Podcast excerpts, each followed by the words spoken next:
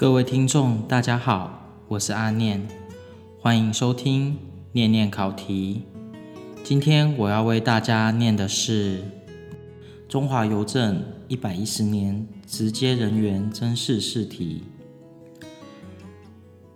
甄选内科是专业职二内勤，考试科目是邮政三法，含邮政法、邮政储金汇兑法。简易人寿保险法以及金融科技知识。考题的部分分为两个部分，那我们就先从第一个部分开始吧。第一题，邮政法之立法目的不包括下列何者：一、健全的邮政发展；二、提供普遍公平合理的邮政服务。三、增进公共利益；四、提供国民基本经济保障。答案是四，提供国民基本的经济保障。第二题，有关邮件下列叙述何者错误？一、应寄交特定人或特定地址。二、应依法律方得检查。三、包括以电子处理方式向邮局交寄者。四、邮件经邮局收寄后即属邮政资产。错误的答案是：邮件经邮局收寄后即属邮政资产。三。有关邮件，下列叙述何者错误？一、其纸张尺寸规格由中华邮政公司公告。二、交寄时不加封套。三、任何人均得向中华邮政公司申请许可加印邮票符志。四。属于文件。答案是三，任何人均得向中华邮政公司申请许可加印邮票复制。第四题，依邮政法规定，有关中华邮政公司下列叙述何者错误？一、提供邮政服务。二、设立依据为邮政法第三条。三、为国营公司。四、得自行订定信函之基础邮资。答案是四，得自行订定信函之基础邮资是错误的。第五题。有关邮政法规规定，应提供递送普及服务，下列叙述何者错误？一、为保障国民基本通信权益；二、适用于国内之基本递送服务；三、因递送之函件以不逾一公斤为范围。四、法定应担任之业者为中华邮政公司。答案是三，应递送之函件以不逾一公斤为范围。第六题，因邮政法规定，下列何者非属函件？一、小包；二、包裹。三、信函，四、印刷物。答案是二、包裹。第七题，依邮政法规定，非由中华邮政公司自行订定资费之邮件为下列何者？一、逾五百克之国内信函。二、国际信函。三、国内快捷邮件；四、国内包裹。答案是一，逾五百克之国内信函。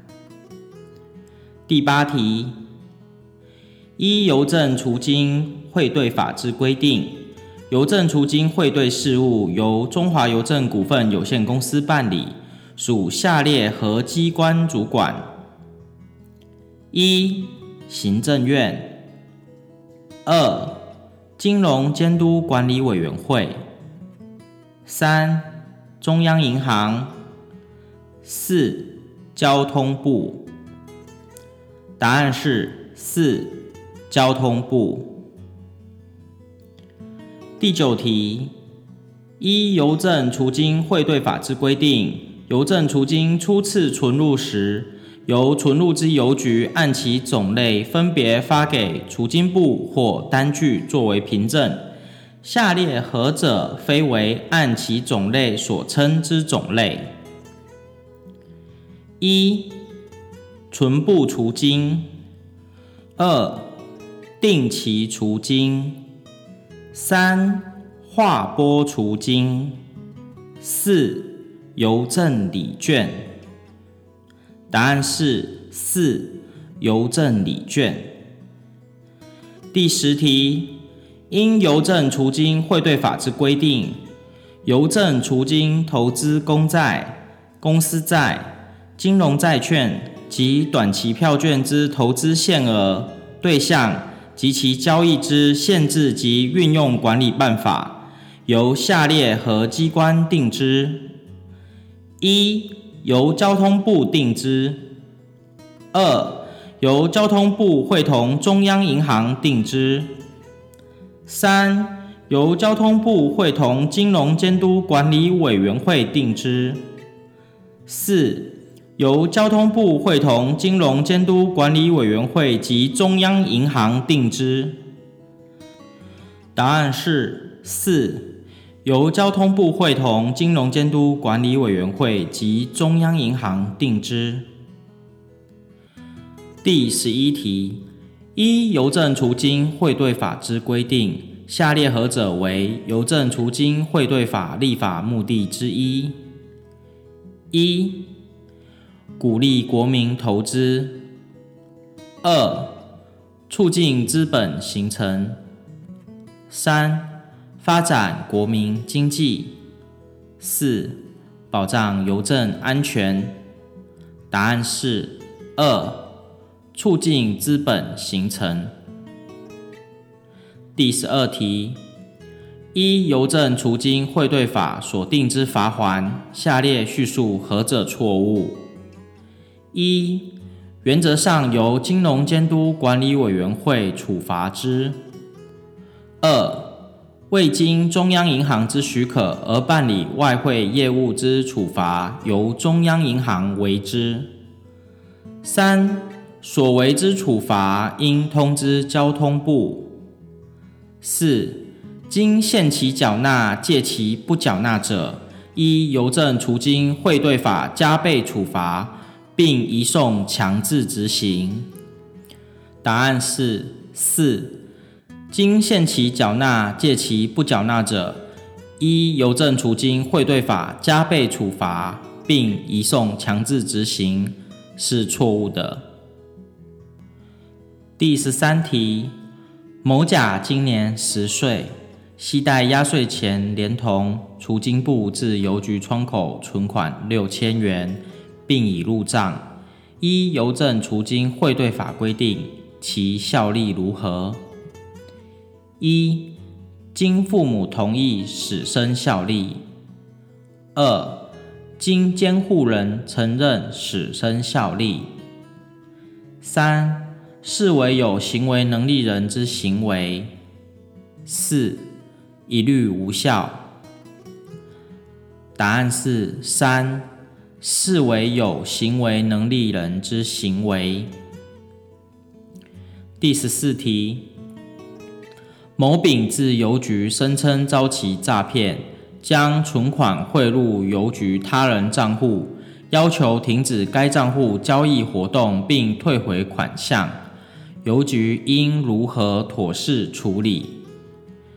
一、窗口人员可提供受款人账户资料，请某丙进行联系。二、窗口人员可冲销交易，退回款项。三、邮局对顾客之储金及汇款资料有保密义务，请某丙报警并循法律途径解决。四、请某丙向银行公会申请退回款项。答案是三。邮局对顾客之储金及汇款资料有保密义务，请某丙报警并循法律途径解决。第十五题，简易人寿保险法所定之行政处罚应如何办理？一、由交通部为之，并应通知金融监督管理委员会。二、由金融监督管理委员会为之，并应通知交通部。三、由行政院为之，并应通知交通部。四、由交通部自行决定。答案是二、由金融监督管理委员会为之，并应通知交通部。第十六题，一简易人寿保险法规定，下列何者不是简易人寿保险法的立法意旨？一、提供国民基本经济保障；二、健全简易人寿保险制度；三、符合顾客投保需求；四、增进社会福祉。答案是三，符合顾客投保需求。第十七题，依简易人寿保险法规定，有关契约之效力，下列叙述何者错误？一，保险契约得由本人或第三人订立之。二。由第三人订立之保险契约，未经被保险人书面同意，并约定保险金额者，其契约无效。三、被保险人一、二所为之同意，得随时以电话通知保险人及要保人撤销之。四、被保险人依规定行使其撤销权者，视为要保人终止保险契约。答案是三。被保险人一、二所为之同意，得随时以电话通知保险人及要保人撤销之。第十八题。依简易人寿保险法规定，有关续期保险费之缴付，下列叙述何者错误？一、续期保险费自缴费日起一个月未交付者，保险人应于五日内催告。二、自当期缴费日算起三个月为宽限期间。三、宽限期间届满，能未交付保险费时，其保险契约效力停止。四、保险契约停止效力后，被保险人发生之保险事故，保险人不负保险责任。答案是一、续期保险费自缴费日起一个月未交付者。保险人应于五日内催告。第十九题，依简易人寿保险法规定，有关受益人故意致被保险人于死或虽未致死者，或故意伤害被保险人者，下列叙述何者错误？一、无请求死亡人寿保险金额之权。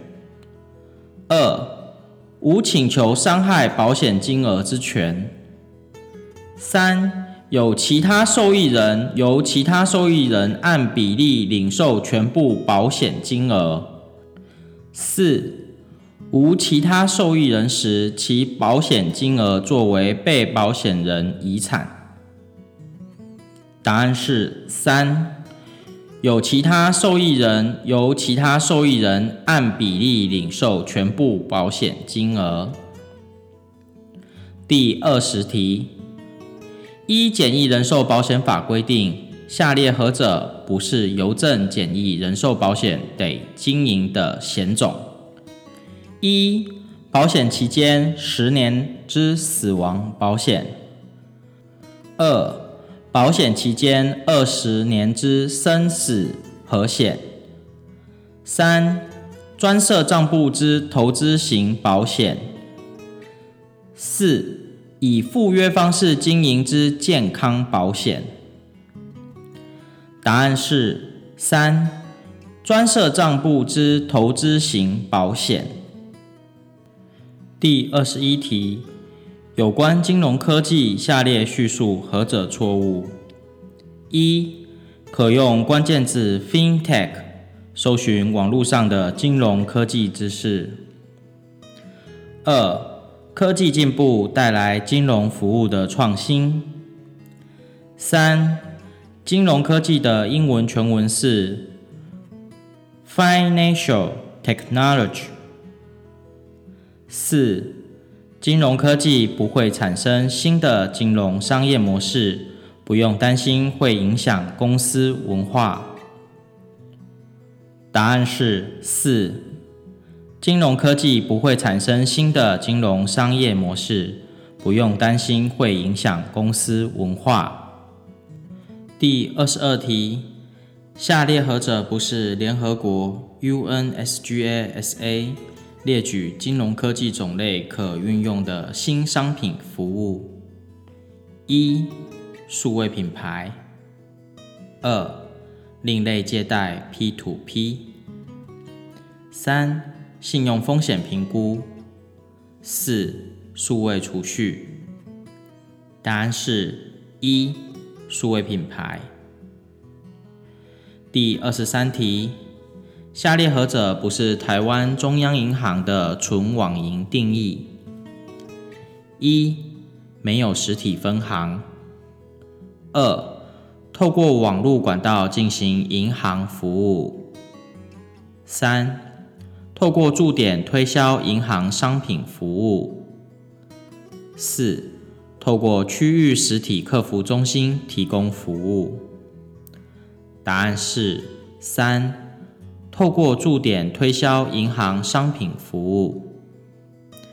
第二十四题，下列何者不是开放银行的益处？一、缩减客户切换金融服务的自由度；二、帮助银行培育创新生态系统；三。金融科技公司可进行数据有效利用。四、金融服务多元化。答案是一、缩减客户切换金融服务的自由度。第二十五题，下列何者不是人工智慧的技术？一、区块链上链。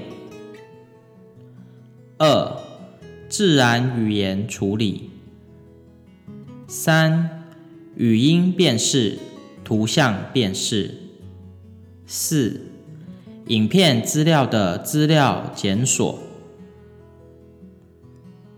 答案是一、区块链上链。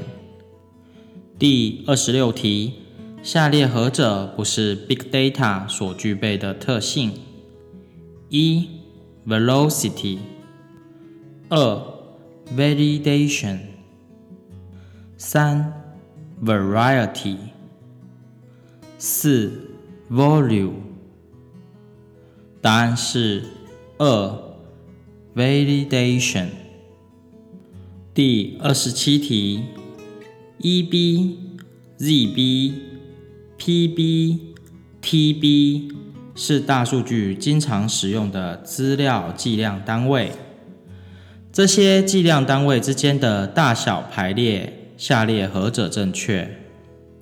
一、ZB 大于 EB 大于 PB 大于 TB。二、PB 大于 EB 大于 ZB 大于 TB。三、ZB 大于 TB 大于 PB 大于 EB。四、TB 大于 EB 大于 PB 大于 ZB。答案是一，ZB 大于 EB 大于 TB 大于 TB。第二十八题，比特币区块链中所谓的挖矿，是指下列何者？一、与其他节点竞争交易权；二、与其他节点竞争软体的下载权；三、与其他节点竞争转账权；四。与其他节点竞争记账权，答案是四。与其他节点竞争记账权。第二十九题，根据金管会发布的最新公告，金管会以及央行目前把对加密货币的监理，将其定位为什么角色？一、储值积分。二、数位货币；三、游戏点数；四、虚拟通货。答案是四、虚拟通货。第三十题，同一人却因比对其留存之生物特征资料误认为不同特征而拒绝的几率，是指下列何者？一、错误接受率，二、错误拒绝率，三、身份识别接受率，四、身份识别拒绝率。答案是二、错误拒绝率。第三十一题。一民国一百一十年一月二十七日修正公布之《电子支付机构管理条例》（括号生效日为民国一百一十年七月一日）（括号第三条之规定），一付款方非基于实质交易之支付指示，利用电子支付账户或储值卡。进行一定金额以下的款项移转之业务，是指下列何者？一、代理收付实质交易款项；二、收受储值款项；三、储值；四、办理国内外小额汇兑。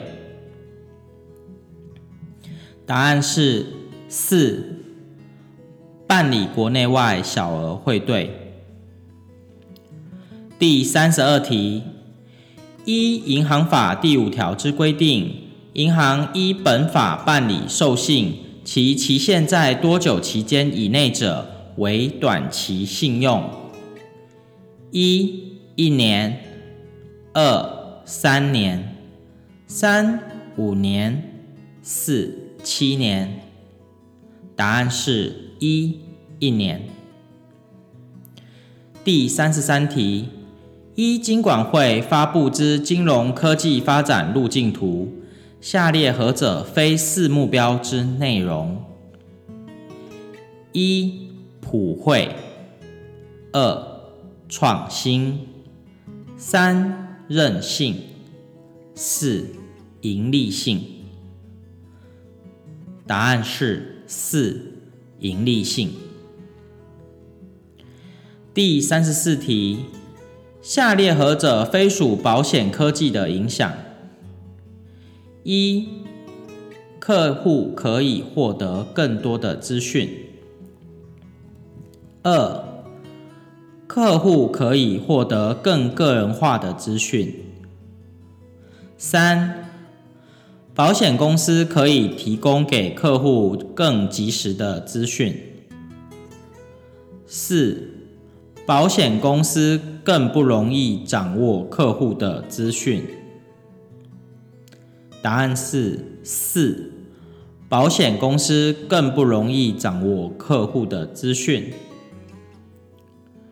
第三十五题，下列何者非属保险科技的应用例子？一、智能核保。二、理赔联盟链，三、线上销售保险商品，四、P to P 汇兑。答案是四、P to P 汇兑。第三十六题，有关金融科技下列叙述何者错误？一金融业会因为金融科技的普及，业务模式会因而改变。二、金融科技的发展应伴随资讯安全的强化。三、政府对于金融科技应采取放任的态度，使得金融科技能够得到更全面且快速的发展。四、完整资讯安全的机制应该兼顾产业特性、法令及公司特性等因素。答案是三。政府对于金融科技应采取放任的态度，使得金融科技能得到全面且快速的发展。第三十七题。二零二零年底，台湾与全球企业打算部署云端运算模型多数为何？一、混合云；二、私有云；三、公有云；四、社群云。答案是一、混合云。第三十八题，有关群众募资平台，下列叙述何者正确？一、募资平台属金融机构。二、筹措小额资金为主，大额较少。三、可以进行股票或债券买卖交易。四、募资平台提案人不可向投资人提供收益。答案是二，筹措小额资金为主，大额较少。第三十九题，机器人理财步骤依顺序排列为下列何者？A. 提供投资组合建议。B. 了解客户。C. 自动化管理与风险监控。D. 建立投资组合，执行投资。选项一：A、B、C、D。选项二：B、A、D、C。选项三：C、A、B、D。选项四：D、B。A、C，答案是选项二，B、A、D、C。第四十题，有关传统财富管理与金融科技投资管理的投资人行为或特性之比较，下列叙述何者正确？一、个别投资人们在传统财富管理下，会比在金融科技投资管理下有较多的直接投资行为。二、传统财富管理会比金融科技投资管理有更多重视性价比与价格敏感度高的客户。三、传统财富管理与金融科技投资管理的通路主要差别在网络服务的有无。四、传统财富管理会比金融科技投资管理更具有客户金融服务排他性。答案是四。传统财富管理会比金融科技投资管理更具有客户金融服务的排他性。以上是第一部分共计四十题的考题，每题计分是一点五分。接下来我们继续进入第二部分，第四十一题。有关邮票之废止，下列叙述何者错误？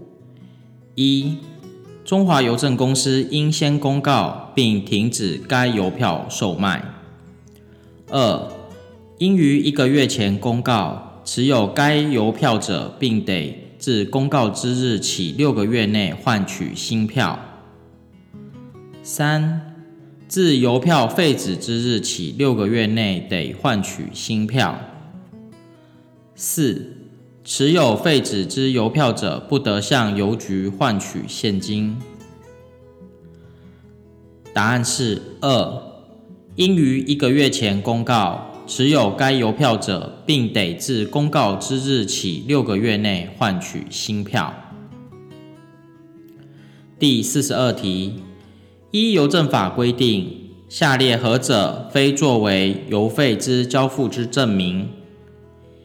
一、中华邮政公司发行之邮票；二、加盖表示邮资业已付役之符志；三、邮政认知证；四、印有邮票符志之特制邮简。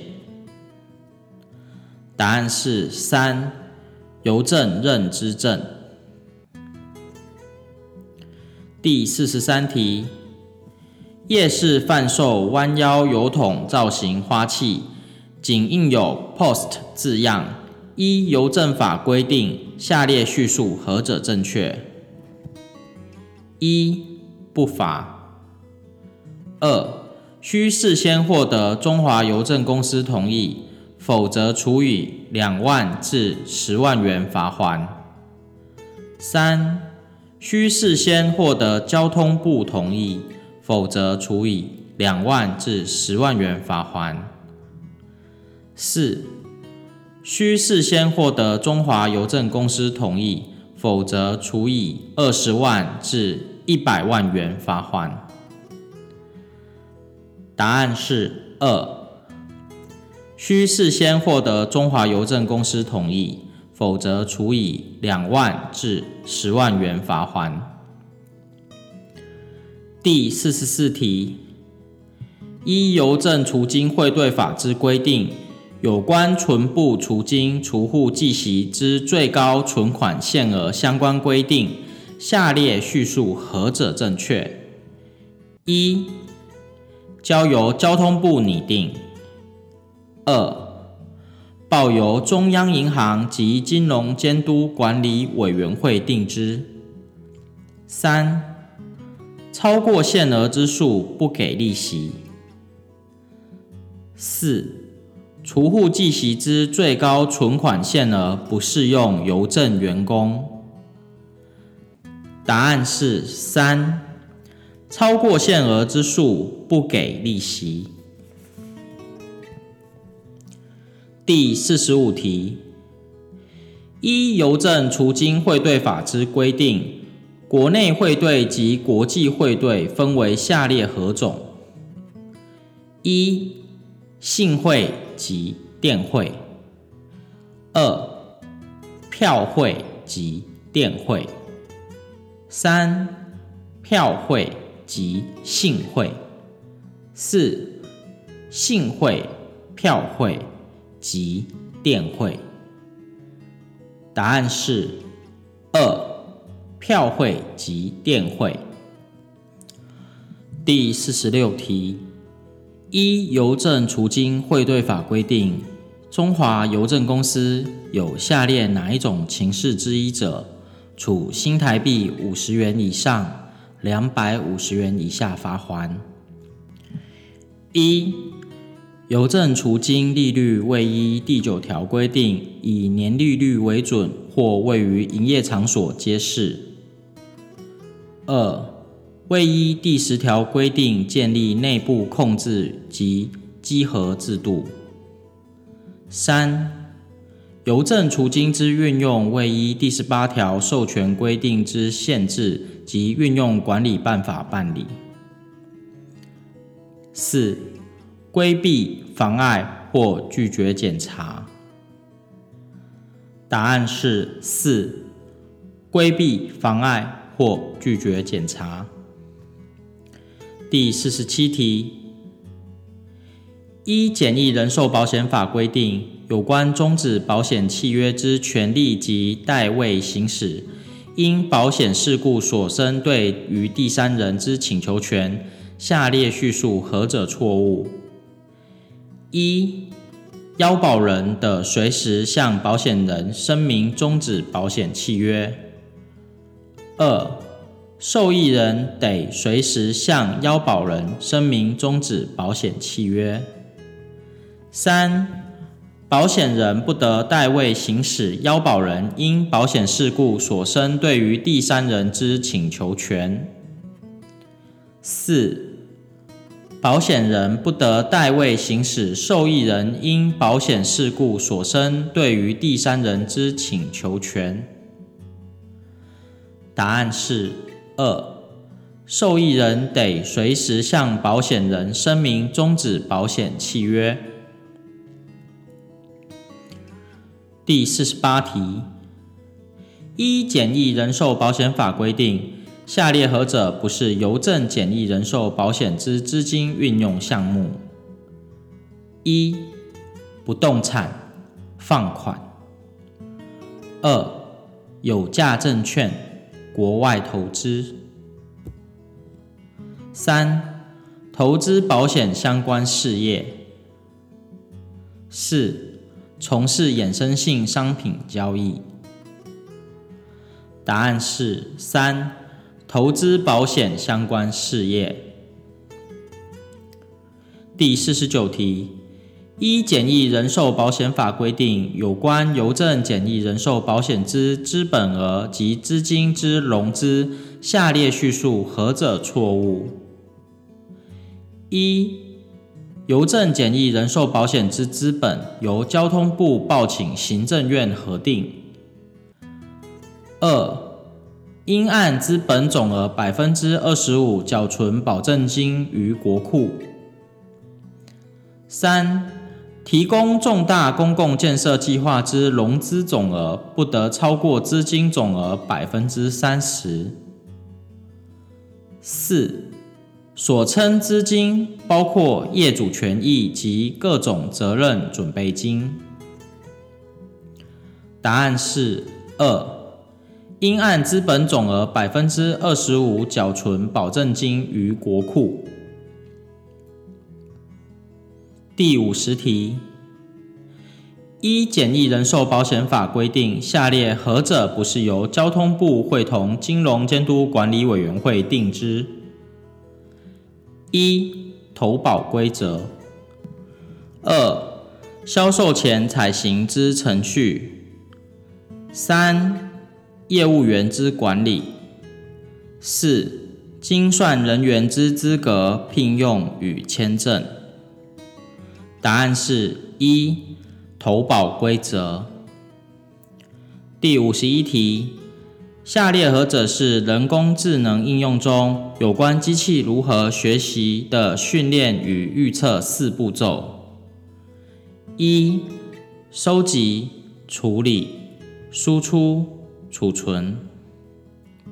二、预测、收集、储存、评估。三、收集、分析、建模、预测。四、计划、执行、检核、回馈。答案是三、收集、分析、建模、预测。第五十二题，比特币这套区块链的全套账本置放在下列何处？一、任何一个全节点；二、矿池；三、只放在参与挖矿的矿工节点；四、交易池。答案是一、任何一个全节点。第五十三题。金管会于二零一九年颁布一项关于虚拟通货的筹资发行规定，这项规定称为下列何者？一、IEO 规范；二、ICO 规范；三、STO 规范；四、IDO 规范。答案是。三，STO 规范。第五十四题，下列何者用于生物特征比对之资料，其内容补为原始生物特征资料之一的部分？一、假名标示符；二、辅助资料；三、生物特征资料。四、身份识别资料。答案是一、假名标示符。第五十五题，资安保险是属于下列哪一种风险管理的方法？一、损失控制；二、损失理财；三、损失避免。四、损失益减。答案是二、损失理财。第五十六题，依约定，凭存款人签发支票或利用自动化设备委托支付随时提取不计利息之存款，是属于下列何者？一、支票存款。二、活期存款；三、定期存款；四、综合存款。答案是一、支票存款。第五十七题，加速推动开放银行建立与第三方服务机构合作资讯揭露制度。订定金控辖下子公司客户资料共享之相关机制与规范；订定金融市场跨机构间客户资料共享之相关机制与规范；订定跨市场客户资料共享之相关机制与规范。上述内容是指金管会发布之金融科技发展路径图中哪一项重要措施？一、数位基础建设；二、法规调适及伦理规范；三、资料共享；四、单一窗口沟通平台。答案是三、资料共享。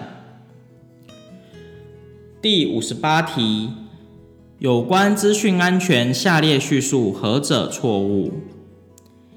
一、资讯系统是金融业的神经系统，资讯安全攸关金融业的日常运营。二、应用程式界面通常不是资讯安全的弱点。三、在大数据及物联网日益普及的情形下，资讯安全越来越重要。四、资讯安全问题也是国家安全的议题。答案是二，应用程式界面通常不是资讯安全的弱点。第五十九题，有关边缘运算，下列叙述何者错误？一、相对于云端运算，边缘运算更能避免网络传输延迟对反应时效的影响。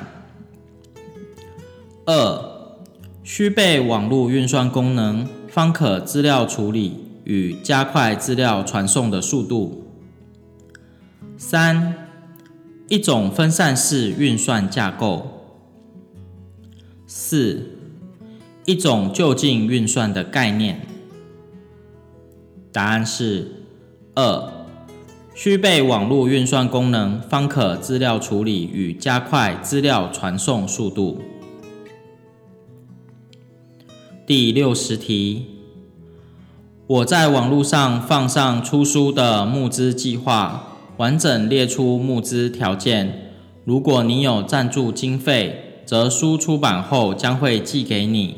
当募资过了资金门槛，除出版书外，出资者也会收到是否愿意出席新书发表会的邀请。此案例属于下列哪一种类型的群众募资？